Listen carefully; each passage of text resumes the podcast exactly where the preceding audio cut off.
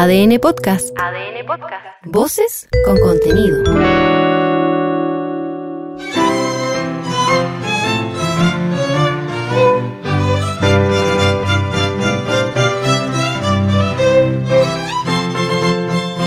En este podcast escucharás íntegro el texto propuesto por el Consejo Constitucional y el Comité de Expertos para ser sometido a votación ciudadana en diciembre próximo.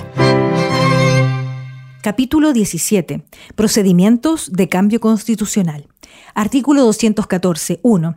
Los proyectos de reforma de la Constitución podrán ser iniciados por mensajes del presidente de la República o por moción de cualquiera de los miembros del Congreso Nacional con el límite máximo de firmas que establece el artículo 76.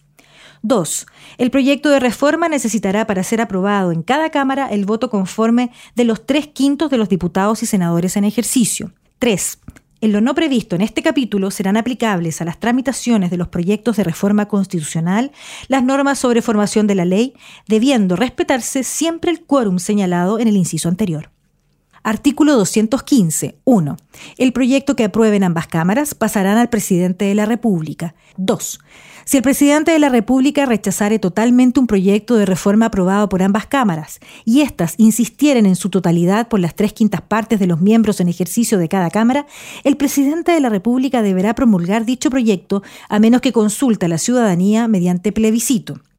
3. Si el presidente de la República observare parcialmente un proyecto de reforma aprobado por ambas cámaras, las observaciones se entenderán aprobadas con el voto conforme a las tres quintas partes de los miembros en ejercicio de cada cámara y se devolverán al presidente de la República para su promulgación.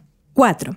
En caso de que las cámaras no aprueben todas o algunas de las observaciones del presidente de la República, no habrá reforma constitucional sobre los puntos en discrepancia, a menos que ambas cámaras insistieren por los dos tercios de sus miembros en ejercicio en la parte del proyecto aprobado por ellas. En este último caso, se devolverá al presidente de la República la parte del proyecto que haya sido objeto de insistencia para su promulgación, salvo que éste consulte a la ciudadanía para que se pronuncie mediante un plebiscito respecto de las cuestiones en desacuerdo.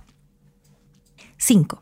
También será procedente el plebiscito cuando, sin haberse alcanzado el quórum de la insistencia que señala el inciso anterior, las cámaras que se conformen tras la siguiente elección parlamentaria insistan en los tres quintos de los diputados y senadores en ejercicio y el presidente de la República decida no promulgar la parte del proyecto que haya sido objeto de insistencia.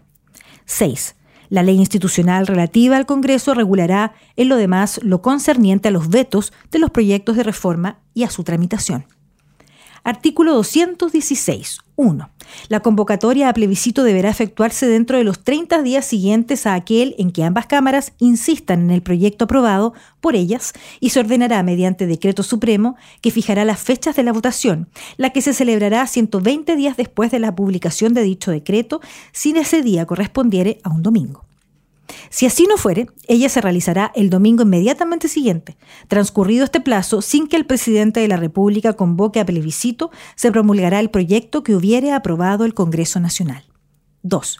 El decreto de convocatoria contendrá, según corresponda, el proyecto aprobado por ambas cámaras y vetado totalmente por el presidente de la República o a las cuestiones del proyecto en las cuales el Congreso haya insistido, según lo dispuesto en los incisos 4 y 5 del artículo anterior.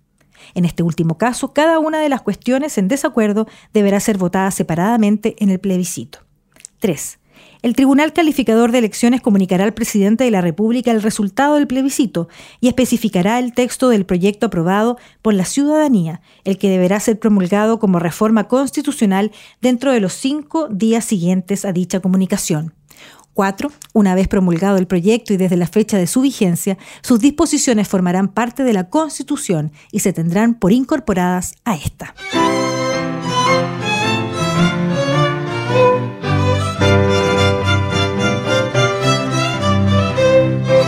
Escucha y comparte el contenido íntegro de la propuesta de nueva constitución desde adn.cl, sección podcast, en podiumpodcast.com o en tu plataforma digital favorita.